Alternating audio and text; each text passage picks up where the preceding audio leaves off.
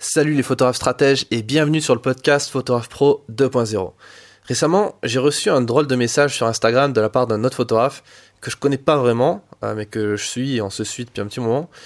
Et il me disait un truc du genre T'es bon, mais c'est vraiment dommage de voir que tu fais que des photos de mecs avec des armes qui font penser à la mort. Je dis un truc du genre parce qu'il a supprimé son message quelques minutes après. je sais pas si vous saviez vous qu'on pouvait supprimer des messages envoyés sur Instagram. Et quand j'ai demandé pourquoi il était revenu en arrière et en effaçant son message, il m'a finalement avoué que c'était pas à lui euh, de me dire quoi faire. D'où l'idée de cet épisode qui va parler d'étiquette mais aussi de journalisme. Le problème quand on est photographe ou journaliste, je sais pas si c'est vraiment un problème, mais en tout cas j'ai l'impression que c'en est un, euh, et qu'on se spécialise à fond dans une thématique, comme pour moi dans la défense, dans l'armée, ben en fait on va être rapidement étiqueté comme partisan ou pas de quelque chose il arrive fréquemment que j'entends des, gens dire autour de moi que je suis pro-militaire ou pro-police, sous prétexte que je réalise beaucoup d'images de soldats. Ce qui est dommage, c'est quand les gens en question, bah, ce sont des amis proches, bah, du coup, qu'ils restent moins, qu'ils restent plus vraiment en fait, et c'est dommage. Mais surtout, ce qui est dommage, c'est que parfois ça vient de la part de journalistes qui devraient pourtant comprendre certaines choses. Et ils devraient comprendre déjà un premier scoop qui est que on peut être photographe spécialisé dans les questions de défense et d'armée sans forcément être photographe militaire. Parce qu'au final, qui sont les gens pour qui je travaille? Moi, je travaille pas pour la défense, je travaille pas pour l'armée. Je suis pas payé par, l'armée pour faire des photos de, de militaires, de soldats. Je suis payé par la presse, tout simplement, la presse généraliste et la presse spécialisée. Et dans la presse généraliste, il y a des magazines comme Paris Match, par exemple, qui ont publié récemment mon article Défense, mon reportage sur la défense, sur l'armée qui est en opération contre l'orpaillage illégal en Guyane. Euh, ou encore VSD, qui est un magazine généraliste qui passe des sujets sur tout et n'importe quoi, euh, et qui a publié plusieurs de mes reportages sur les thématiques de défense, notamment sur Barkhane, l'opération extérieure au Mali, mais aussi sur la situation en Estonie avec la mission Lynx, qui est une mission française, enfin une mission otanienne dans, le, dans laquelle la France est, impliquée militairement. Euh, ou encore des journaux qui n'ont rien à voir avec la mort, la destruction, comme La Croix, ou La Vie, ou Le Pèlerin, qui sont des journaux euh, plutôt euh, euh, orientés ben, religion, catholicisme, et notamment le pèlerin qui m'a même envoyé en commande sur une opération militaire au Mali et au Niger. Alors pourquoi, pourquoi je fais ça? Parce que j'ai envie de vous dire que je vais vous confier quelque chose, c'est que je suis pas un grand fan des armes. Je suis pas un grand fan d'armes à feu. J'ai eu l'occasion de tirer quelques fois parce que voilà, c'est toujours amusant de tester quelque chose une pratique, comme j'ai eu l'occasion de sauter en parachute aussi, c'est quelque chose que j'ai testé sans forcément apprécier euh, le truc au point de vouloir le faire euh, tous les week-ends. Et je suis encore moins un grand fan d'autorité. me lever le matin, c'est pas forcément, enfin en tout cas me lever tous les matins à 6h du matin pour aller euh, faire du sport ou réciter des chants, etc., comme font la plupart des militaires en fait quand ils s'engagent, c'est vraiment pas pour moi. Et pourquoi je fais ça C'est que je suis journaliste et j'ai une mission en tant que journaliste, qui est de témoigner, de raconter et d'enquêter. Parce que je, pense que, je sais pas si vous êtes comme moi, mais si vous êtes comme moi, vous payez des impôts. Et euh, l'armée, c'est quand même l'argent de nos impôts. Et c'est quand même intéressant de savoir euh, que tous ces milliards, enfin comment tous ces milliards sont utilisés euh, dans le cadre justement des activités militaires. Et c'est un milieu qui est ultra intéressant parce qu'il y a beaucoup de spécialités. Euh, moi, j'ai beaucoup travaillé sur les parachutistes, euh, mais aussi sur les chasseurs alpins, euh, qui sont une discipline donc de, de, soldats montagnards. Et finalement, ce sont des gens qui sont presque plus, plus passionnés par, par la montagne, par faire du ski, de l'escalade, de la marche, plutôt que, que ben, l'image qu'on a du militaire bête et méchante, qui est d'aller tuer des gens et, et, et, brûler, des, brûler des villages. Quoi. Et c'est en fait, voilà, on n'est pas dans Full Metal Jacket, c'est un peu plus compliqué que ça, la, la, la thématique de, l'armée.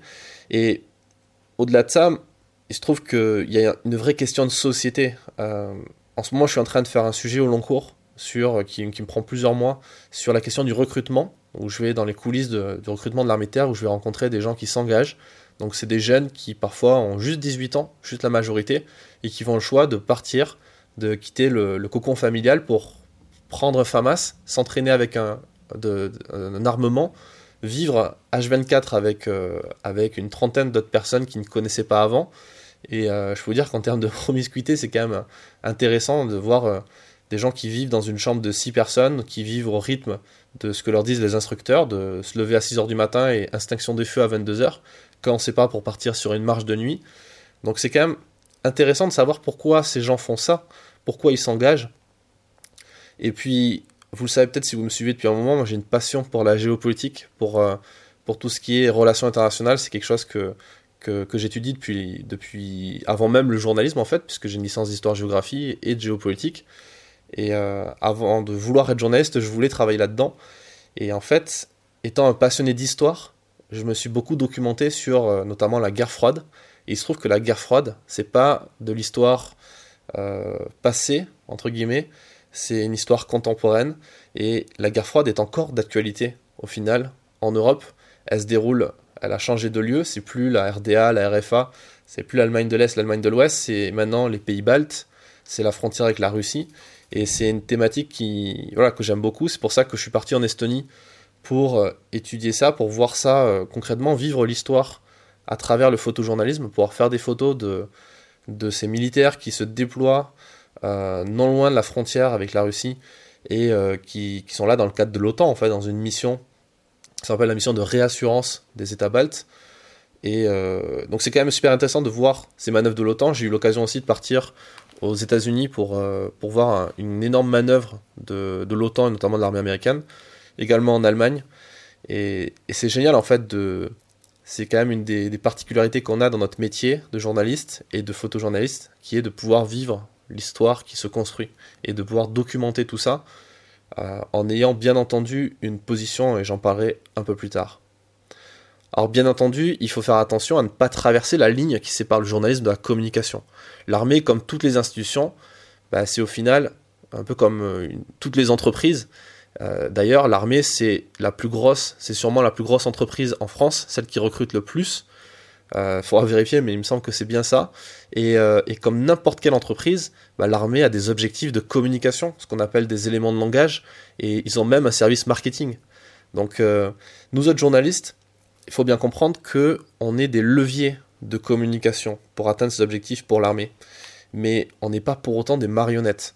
Et heureusement, l'institution l'a bien compris et ne cherche pas forcément à travailler avec des marionnettes. C'est pas le but. En fait, c'est tout simplement une relation gagnant-gagnant qui permet à tout le monde de faire correctement son travail. L'armée a besoin des journalistes et des médias pour communiquer sur ses actions, et les journalistes et les médias ont besoin de l'armée pour pouvoir informer les gens, notamment quand il s'agit de partir dans une zone dangereuse où les journalistes sont cibles d'attaques. C'est le cas notamment au Moyen-Orient ou en Afrique. Et plutôt que de risquer sa vie pour une éventuelle information importante, le journaliste, il peut faire le choix s'il veut d'être embedded, c'est-à-dire d'être inclus dans un dispositif militaire, donc sous protection, avec bien sûr au final forcément moins de marge de manœuvre que s'il était seul, mais voilà, c'est aussi la, contrepartie d'être euh, en sécurité, de pouvoir faire son travail efficacement et d'aller dans des endroits où il serait impossible d'aller autrement. Ça a été mon cas à deux reprises. Je suis allé dans des zones en guerre au Sahel et c'est des endroits où j'aurais pas pu aller seul, ou alors ça aurait coûté euh, très cher euh, en termes de protection parce qu'il aurait fallu faire appel à un fixeur, voir des gardes du corps, donc c'est pas forcément la meilleure façon de, faire.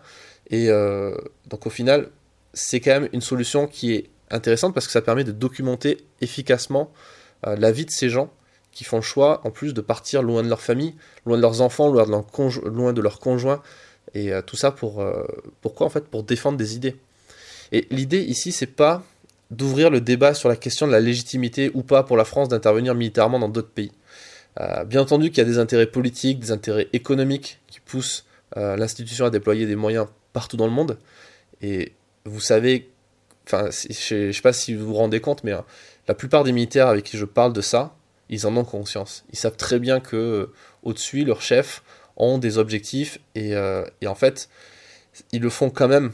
C'est-à-dire qu'ils vont risquer leur vie de famille et parfois leur vie tout court, malgré ça, malgré cette connaissance de, de l'état actuel du monde, en fait, tout simplement. Et s'ils le font, c'est bien parce qu'il y a des raisons. Et c'est notre mission à nous, journalistes et photojournalistes, de raconter ça au reste du monde, d'essayer de comprendre ces raisons et de le montrer. Et faire cela, c'est pas de la communication institutionnelle. Sinon, je pense qu'un journal comme Libération, qui est plutôt critique de l'armée, bah, ils n'auraient pas publié mon travail. Pourtant, ça a été le cas. Revenons enfin la question des étiquettes. Ce que je vous disais au début avec le petit message que j'ai reçu de la part de ce confrère. Il est évident que quoi que vous fassiez, et peu importe la spécialité dans laquelle vous êtes, si vous êtes euh, dans la défense comme moi ou ailleurs, sur une autre thématique, quoi qu'il se passe, bah, en fait, vous serez critiqué. On peut pas plaire à tout le monde. Et tant mieux, en fait. Parce que à vouloir être d'accord avec tout le monde, on est d'accord avec personne. Et on n'apporte pas de valeur euh, au débat de fond. Le discours, il est tout lisse, ça sert à rien, en fait, tout simplement. Donc il faut assumer ses propos, il faut assumer ses points de vue, sa vision. Moi j'ai une certaine vision de mon métier, qui n'est pas forcément la même d'autres confrères et consoeurs, mais j'ai fait le choix de laisser parler les haters, laisser, parler ces gens qui, veulent juste jalouser en fait et qui ont rien de mieux à faire que de vous critiquer.